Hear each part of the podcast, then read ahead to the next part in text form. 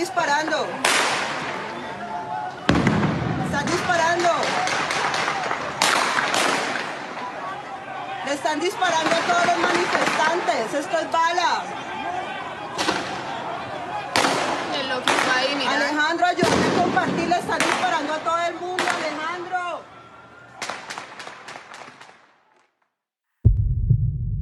Hola, mi nombre es Daniela Díaz, soy antropóloga y bailarina residente en la ciudad de Cali, Colombia. Recurro a este medio para denunciar públicamente la violación de derechos humanos y la violencia de las fuerzas policiales, militares y estatales ejercidas durante el paro nacional iniciado el 28 de abril de 2021. Durante los días de protesta ha quedado en evidencia, gracias a la prensa independiente y a los registros de la misma población civil, el abuso de autoridad y las órdenes directas de la policía y el escuadrón antidisturbios de masacrarnos. Los grandes medios de comunicación del país han ocultado la verdad ante el mundo y son cómplices también de esta violencia. La policía está actuando sin número de identificación durante las noches, ingresando a los diferentes puntos de resistencia de la ciudad de Cali a repartir sus municiones tenebrosas en los cuerpos de quienes están en la primera línea, representando un país cansado y agotado de la improvisación de su gobierno. Aquí ya no hay garantías para la vida.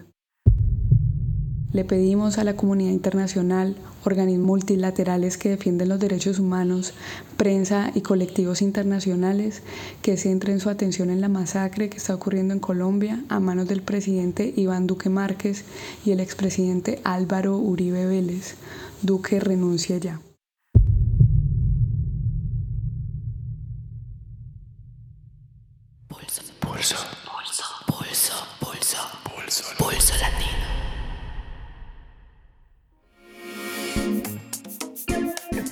Acha o nosso trabalho importante e quer nos ajudar a seguir batalhando para latino-americanizar o olhar sobre o Brasil, você pode colaborar financeiramente com o podcast Pulso Latino pelo Apoia-se. O link estará na descrição do episódio e nas redes sociais do Pulso. Contribuindo com R$ reais ou mais, você nos ajuda a consolidar o nosso projeto. Precisamos manter o belíssimo trabalho de edição de Felipe Amarrata, melhorar nossos equipamentos e pagar a hospedagem do nosso site. A contribuição de vocês é o que precisamos para chegar em ainda mais gente. Quem não puder colaborar financeiramente, nos ajude na difusão. O Pulso Latino conta com o teu apoio no Apoia-se.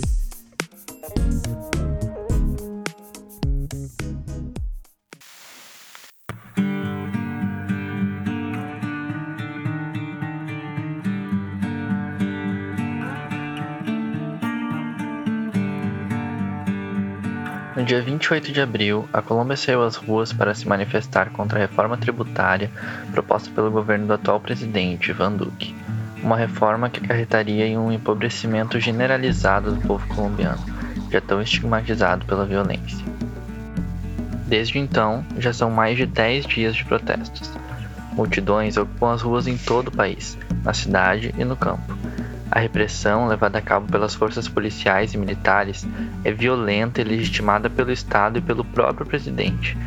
Só até o dia 8 de maio, 1.814 casos de violência policial já haviam sido confirmados, entre eles 39 mortes, 278 feridos, 963 detidos arbitrariamente, 28 casos de agressão ocular, uma tática de violência brutal já vista em outros episódios de repressão na América Latina, como no Chile, além de pelo menos 12 casos de abuso sexual por parte das forças policiais. E esses dados são só de casos confirmados. Se forem considerados os casos em análise pelas organizações de direitos humanos, os números são ainda mais aterrorizantes. Soma-se a todo esse terror vivido pelo povo colombiano o silêncio estratégico de grande parte da mídia hegemônica a nível continental e global, fazendo da situação um verdadeiro massacre velado, legitimado pela ação imperialista do norte do continente, presente há décadas no país hermano. Começa agora mais um episódio de Pulso Latino, o podcast com mais portunhol de toda a Podosfera.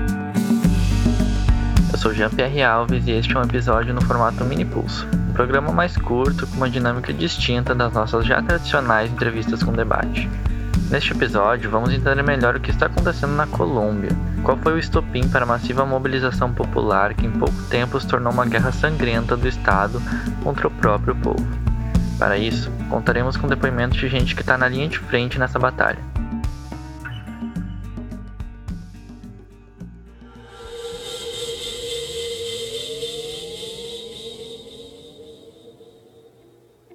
Nosso primeiro convidado é o Diego Pinto Michan, sociólogo militante do Congresso de los Pueblos, além de diretor político da organização Ciudad em Movimento. O Diego exerce sua militância fortalecendo organizações sociais e comunitárias nas periferias de Bogotá.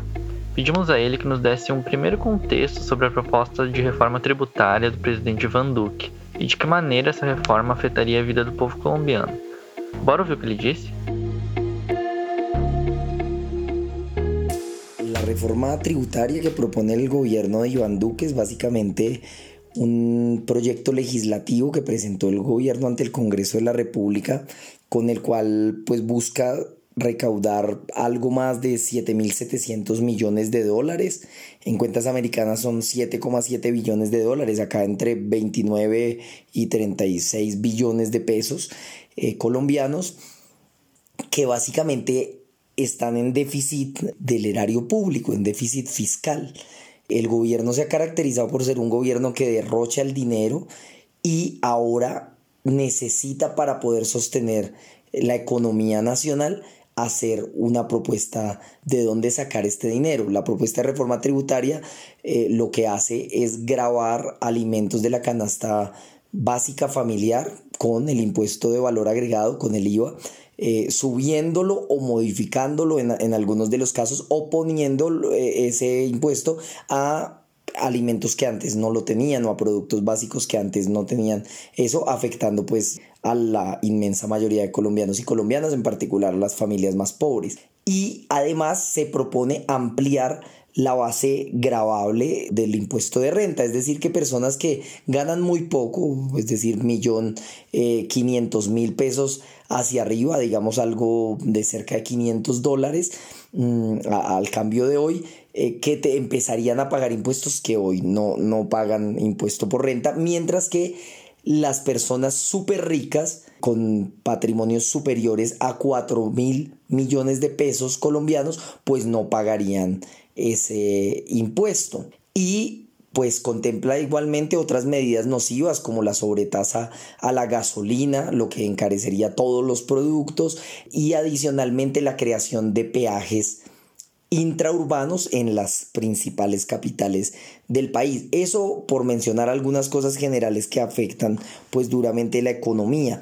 Esa propuesta de esa reforma tributaria pues es el detonante para que la gente salga a las calles en un paro nacional que se venía convocando ante la crisis que ha generado el gobierno con la mala atención a la pandemia. Eh, hay que recordar que si bien la pandemia agravó esta situación, ya venía el desempleo en aumento, la precarización laboral, la informalidad laboral y en este momento estamos en una crisis gravísima y acentuado además por la crisis humanitaria por el asesinato de líderes y lideresas sociales y de firmantes del acuerdo de paz. Após os primeiros dias de pressão popular, Ivan Duque retirou a proposta de reforma tributária que havia encaminhado ao Congresso. A mobilização popular continuou, denunciando principalmente a truculência que partiu arbitrariamente das forças policiais. Então a gente também perguntou ao Diego de que forma a proposição da reforma poderia voltar a ser pautada, apesar do passo atrás do governo federal. Y definitivamente pues ha retirado la propuesta de la reforma tributaria, pero lo que ha dicho es que va a concertar con el gabinete y con los congresistas de la bancada de gobierno, es decir, con la extrema derecha, van a concertar un nuevo texto para presentarlo ante el Congreso de la República. Esa es la estrategia que tienen y es presentarla soterradamente porque no pretenden hacer cambios significativos a dicha propuesta para recaudar el dinero que hay hoy en déficit fiscal. Acabamos de recibir la noticia del retiro de la reforma tributaria de boca del presidente Iván Duque. Sin embargo, el movimiento indígena le manifiesta lo siguiente junto con las demás organizaciones sociales. La reforma de la salud sigue en curso en el Congreso. El tema de la reglamentación a la consulta previa, el tema de las pensiones, el tema de las fumigaciones, el tema de la corrupción. Y por eso el fin de los colombianos debe ser la renuncia del presidente Duque, la renuncia de Carrasquilla, porque ellos son los que están llevándonos a nosotros a un tema de miseria en el país.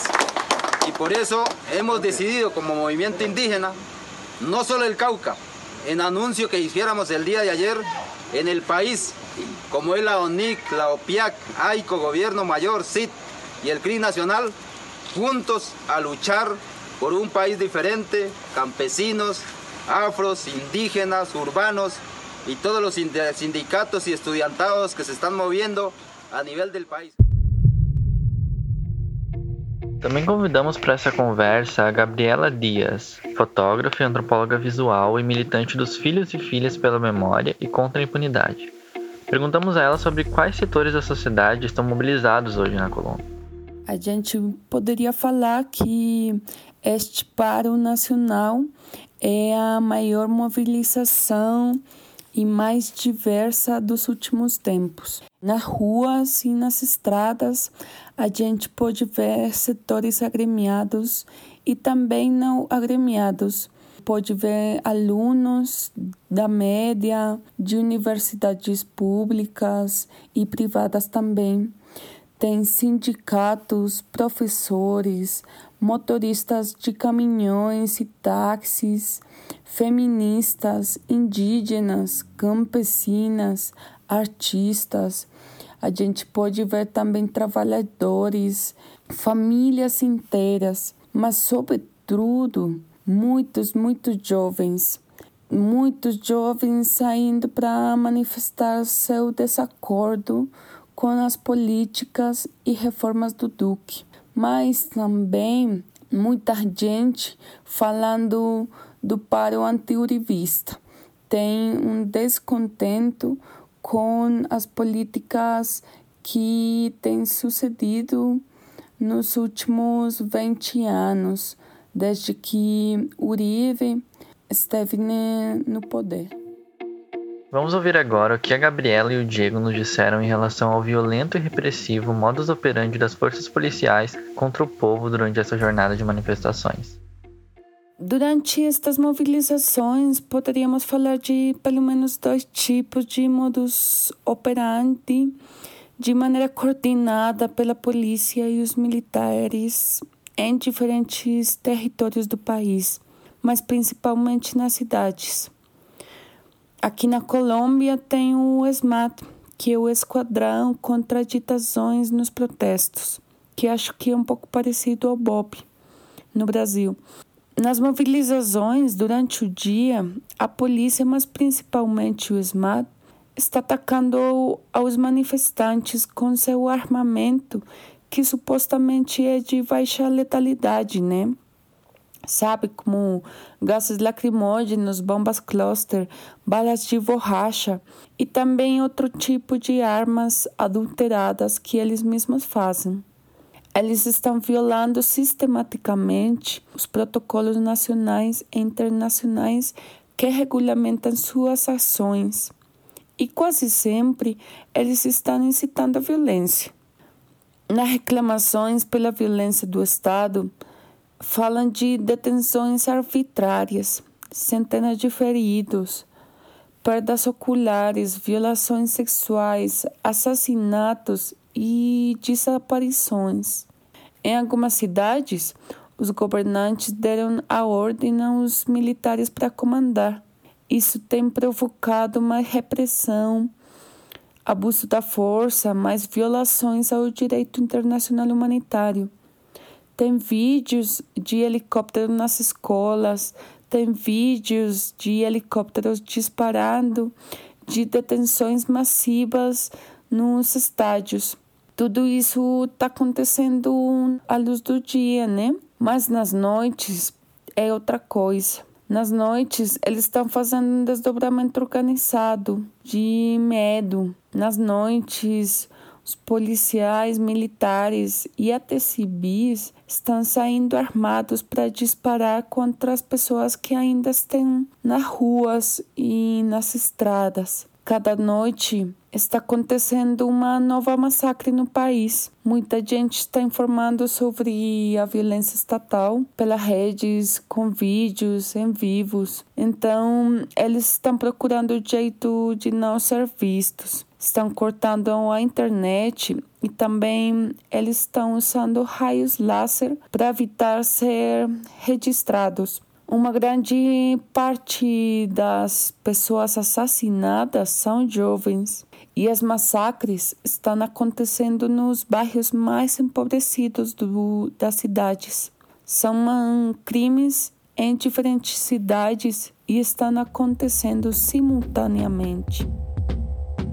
La actuación de las fuerzas de policía y militares ha sido violenta, ha habido una represión sistemática en las ciudades y en los campos, pero con un mayor énfasis en las ciudades grandes como Cali, eh, en la capital Bogotá, y en las ciudades intermedias como Ibagué, Pereira, eh, Barranquilla. Básicamente el gobierno ha dado la orden de reprimir, aunque abiertamente no lo digan, han utilizado el término asesoría militar a la policía. Eso no es más que la militarización de las ciudades. Algunas ciudades, eh, sus autoridades, sus alcaldes y alcaldesas han rechazado esa figura de asesoría militar. Sin embargo, en la práctica lo que está pasando es que las calles están con militares y con un escuadrón, que es el Escuadrón Móvil Antidisturbios, el SMAT, que pues ha atacado violentamente a la gente. A este momento creemos que van cerca de 20 personas asesinadas de diferentes maneras por las fuerzas eh, represivas del Estado, cientos de personas trasladadas a centros asistenciales eh, por traumas eh, producidos por arma de fuego que además están prohibidas en el uso de, en la dispersión de, manifestaciones, donde hay además agresiones violentas con golpes desmedidos, con una fuerza desproporcionada por parte de la policía, por disparos directos y no parabólicos eh, con los instrumentos de, de gases lacrimógenos, con el lanzamiento directo a la gente que está protestando de bombas aturdidoras y lo peor, pues es desde dónde vienen estas órdenes. Básicamente el expresidente Álvaro Uribe, que es el jefe político del el presidente Iván Duque, en su cuenta de Twitter, es quien ha publicado pidiendo la militarización de las ciudades y quien ha dicho que la policía y el ejército debe utilizar las armas de fuego y de dotación en contra de los manifestantes y tal cual él lo ha dicho en sus cuentas de redes sociales. Asimismo ha actuado, han actuado las fuerzas militares. El ministro de Defensa, Diego Molano, ha salido a respaldar la militarización de las ciudades y ha coordinado directamente, en particular en Cali, la represión, que es el lugar donde tenemos una situación más grave. El presidente Duque, el expresidente Uribe, el ministro de Defensa y la cúpula militar, toda ha actuado en consecuencia con la militarización de las ciudades pero también, digamos, con un esquema de asesinar y negar los asesinatos diciendo que la fuerza pública también ha tenido afectaciones y ha tenido policías heridos. Básicamente la proporción es eh, chicos y chicas de 15 a 25 años lanzando piedras contra tanquetas que disparan a alta velocidad gas lacrimógeno, contra armas de fuego, contra bombas y granadas aturdidoras. Esa es la proporción de fuerza que tenemos hoy en las calles. Vale recordar una cosa muy grave y es que se han presentado varios casos de abuso sexual al menos 10 casos de agresiones sexuales en contra de mujeres por parte de la policía en el marco de las movilizaciones. Uma das principais pautas que surgiram durante as mobilizações populares foi a reforma estrutural das forças policiais, Pedimos ao Diego e à Gabriela para que nos falassem um pouco sobre isso, a importância dessa reforma para a Colômbia hoje e as expectativas dos manifestantes de essa pauta de fato ganhar força. Bueno, en, en, Colombia venimos moviendo desde los sectores populares la idea de una reforma estructural de la policía, una, unas leyes que regulen el uso de la fuerza de la policía, que cambie la doctrina militar. En Colombia a partir también, digamos, de los hechos ocurridos el 9 y 10 de septiembre del año pasado, toma mucha fuerza esto, cuando en medio de las protestas por el asesinato de un civil a manos de la policía son asesinadas 14 personas en Bogotá, también por producto de, de la represión policial. Entonces, lo que hemos insistido es que el tipo de policía que tenemos en Colombia y que la excusa de la clase dominante ha sido el conflicto armado, tenemos una policía que no es de carácter civil, sino que es una policía de carácter militar, es una policía que patrulla fuertemente armada, que no tiene funciones casi de convivencia, sino de choque contra la sociedad en general, aunque dicen que es contra la criminalidad, es contra, contra la sociedad en general y por eso lo que hemos pedido es que haya una reestructuración, una reestructuración porque además la forma en la que está diseñada la policía favorece la corrupción, favorece todo tipo de abusos y el actual código de policía que rige en Colombia favorece el abuso. Y entonces cuando la gente se ha resistido al abuso eh, económico y de y digamos de vulneración de derechos humanos por parte de la policía, pues lo que ha hecho la policía es agredir, asesinar a las personas, violar a las mujeres, los centros de atención inmediata de la policía, que se llaman así, CAI, son lugares de tortura y son lugares donde además se viola a las mujeres por parte de, de la policía y eso lo hemos venido denunciando por muchos medios. Esa es una de, las propuestas que, que, surgen y por supuesto estamos, están surgiendo otras reivindicaciones, en particular la renuncia de la cúpula militar, la renuncia del ministro de Defensa, pero también eh, que den resultado los juicios contra la policía. De todos los procesos abiertos en contra de la policía, apenas tenemos una condena que salió hace apenas dos meses, después de más de 15 años de impunidad. También vienen surgiendo otra serie de iniciativas, la necesidad de tumbar la reforma eh, a la salud que viene proponiendo eh, regresivamente el gobierno eh, y se viene moviendo fuertemente la idea de exigir la renuncia del presidente de la República, Iván Duque, y convocar a elecciones.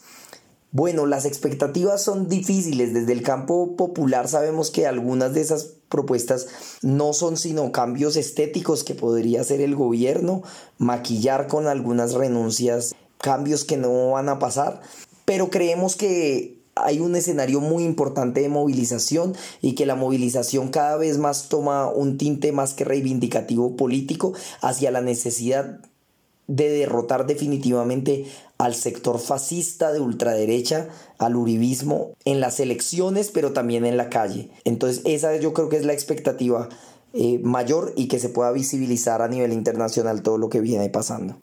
O chamado a uma reforma policial é um grito coletivo de rejeição a uma instituição que violou sistematicamente por mais de 50 anos contra o povo colombiano. A polícia e os militares cometem extorsões, desaparições, assassinatos, estupros contra o povo abusando do seu poder e da sua suposta legitimidade.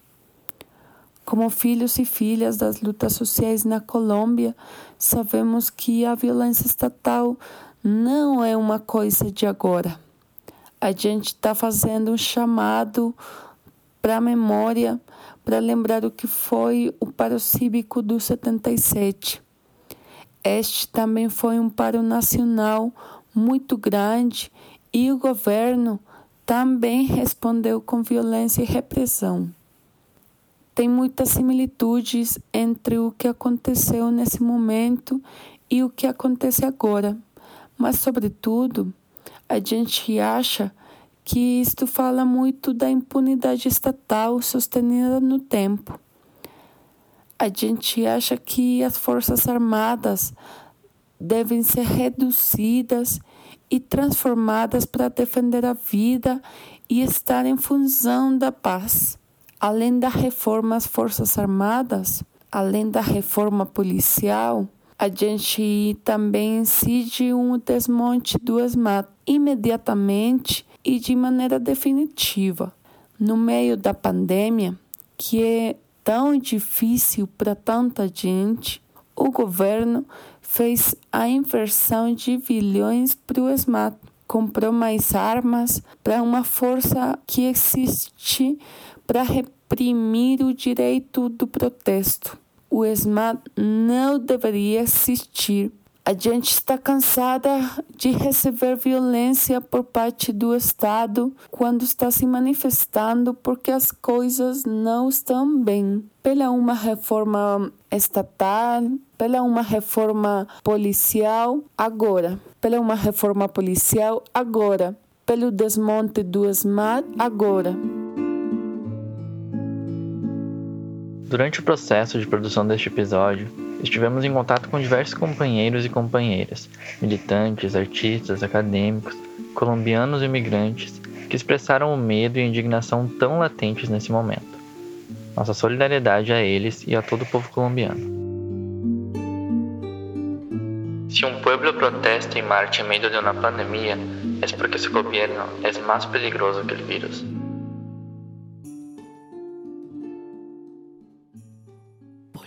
пользу.